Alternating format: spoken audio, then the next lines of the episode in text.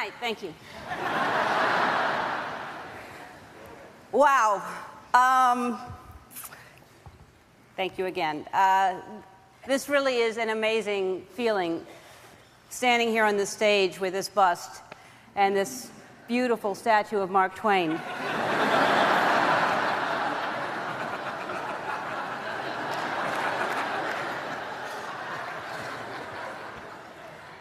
It's, uh, it's a strange thing to get an award for being funny because when I started out doing stand up, I didn't do it to get awards. I did it for money, a lot of money.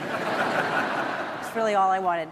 Um, this, uh, to, to, everyone, first of all, to everyone who flew out here uh, to be here, uh, I, I, thank you, Jimmy and John and Jason and John again, and Loudon and Kristen and Steve and Lily and uh, Sean and Jane and uh, thank you for being a part of this PBS uh, show. And uh, I realize now, with all the gay presenters and a lot of you tonight, this could have been on Bravo. It easily could have been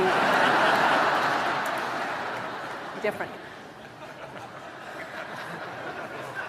It's kind of hard to stand on stage uh, and follow all those very, very funny people uh, to, you know, to come up after they've spoken. Um, to be honest, when they called me and they asked who I would like to speak before me, I said Ken Burns. That's who I wanted. Would have been easier. Thanks to everyone at PBS. I am so happy to be a part of your farewell season. This is wonderful.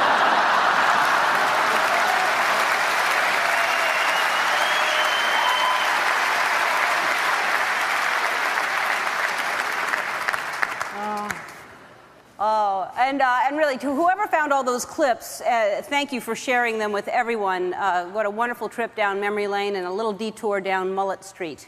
That was. Um... I, of course, want to thank Mark Twain. Is he here tonight? Is anyone? you see him, thank him. Uh, I've never read Mark Twain, but to, to be uh, fair, he never saw my HBO special, so I guess that's.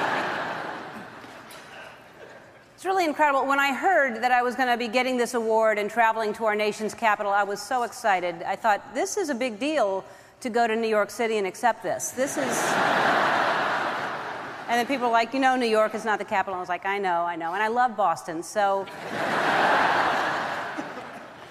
They're like, it's not Boston. Uh, so, long story short, I'm happy to be here at the Kennedy Center where so many space shuttles have been launched. What a beautiful.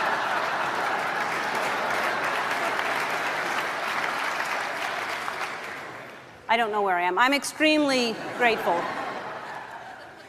I can't believe my life. I, uh, I have Emmys, and I have People's Choice Awards, and I have a Peabody, and now a Mark Twain Prize, and who knows, maybe someday a mirror ball with Dancing with the Stars. That would be, of course, the goal. Actually, this is uh, technically, it's not an award, I was, it's a prize. Y'all are very particular with your words. It's intimidating, actually, to speak to a bunch of smart and educated people but I'm no dummy. Let me just say, you all look foreboding tonight.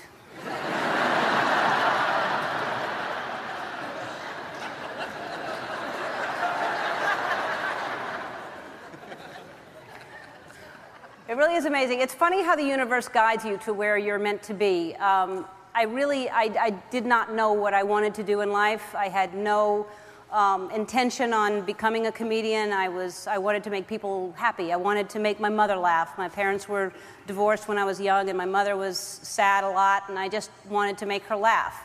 And um, I had no idea I could make a, a living, that there would be a career in making people happy. And as you saw earlier when I was uh, speaking at Tulane, I, I, tried everything. I was uh, I shucked oysters, I painted houses, I sold vacuum cleaners, I was a court runner. Um, but there was always a voice saying you should be doing something different. And it was usually my boss, and I was being fired. But I would.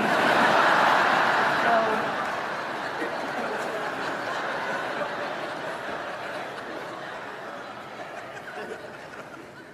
I started working at, at, at uh, comedy clubs, uh, places like uh, the Chuckle Hut and the Giggle Factory and strip malls. And I know it sounds glamorous, but it, if you like really drunk people yelling out, Why aren't you wearing a dress? My mother would show up sometimes.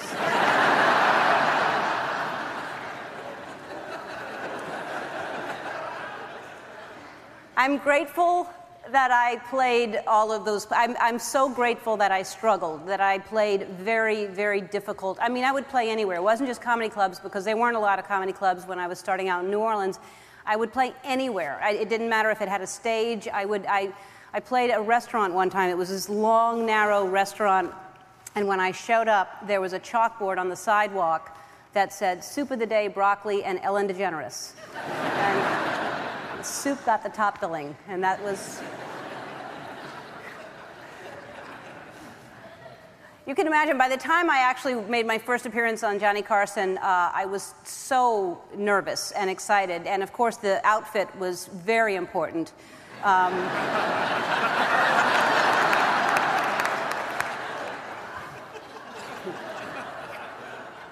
that wasn't the first outfit, actually. I had no idea what to wear. And, and while I really try to have no regrets in my life, it was a bad choice. The outfit was the one that I was doing the phone call to God, it was like a giant, uh, like a tablecloth type shirt with huge pants. And it was just a bad outfit, possibly because Sinbad helped me pick that outfit out. that is actually true. I don't know why I thought I should take fashion advice from Sinbad, but I did. It's where my self confidence was at the time. And I, have gained self confidence since then, and I've, I've come a long way. Tonight, Tim Allen picked this out. And. I never could have imagined that my life uh, would, would end up this way. I didn't think I'd end up having my own show. I didn't think I'd end up being in movies. I didn't think I'd have a talk show. I didn't think that I would be a cover girl. I just thought that I would be a closeted gay comedian wearing parachute pants the entire. I guess what I'm saying is aim low.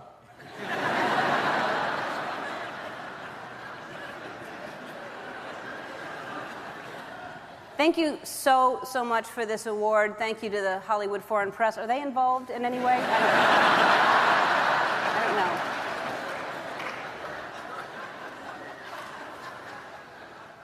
Uh, to everyone that I work with every day, my executive producers, my writers, my team of people that support me and love me and give me so much joy. You are my family.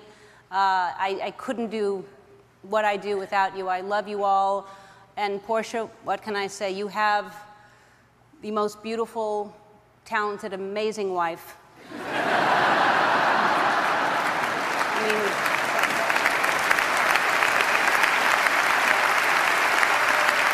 um, I love you. The Mark Twain Prize is an absolute honor, and I would like to end by sharing my favorite Mark Twain quote don't you worry your pretty little mind. People throw rocks at things that shine, and life makes love look hard. That was actually Taylor Swift, but she does have a point. Thank you so much. Thank you so much, everybody.